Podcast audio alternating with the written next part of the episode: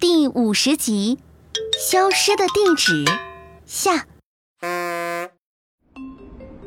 科科一行跟随鸽子先生来到了他的树屋，推开门的瞬间，一股风油精味儿扑面而来。啊，好浓的风油精味儿呀！这不是夏天蚊虫多吗？我又不喜欢驱蚊产品的味道，就只用风油精。鸽子先生，你平时都是把货物放在哪里的呢？喏。那边窗户下面，因为货物多，我就稍微靠着窗户透透气，货物的味道也就不那么大了。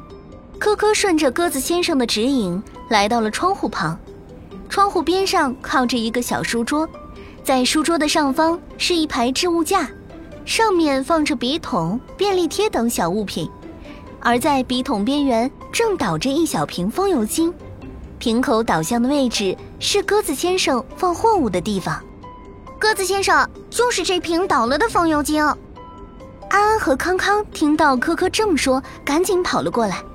哎，科科哥哥，那风油精是怎么让快递单上的字消失的呀？这个现象我妈妈曾经给我讲过，因为她平时就有用风油精消除快递单地址的习惯。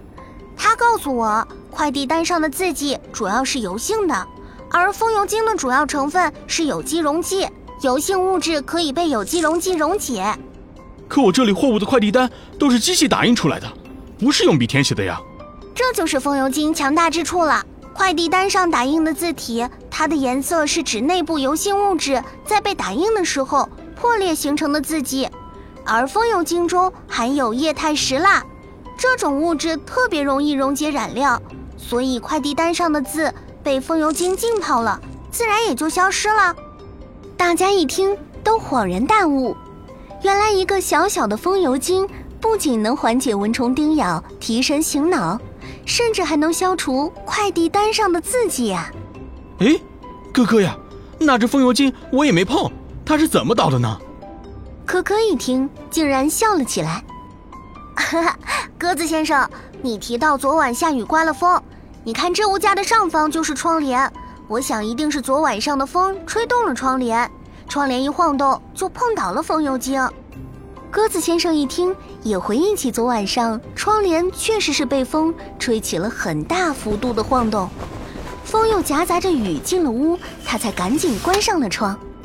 这下好了，鸽子先生的烦恼总算解除了。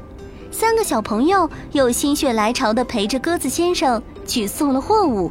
科科一行用知识助人为乐的一天，就这么结束了。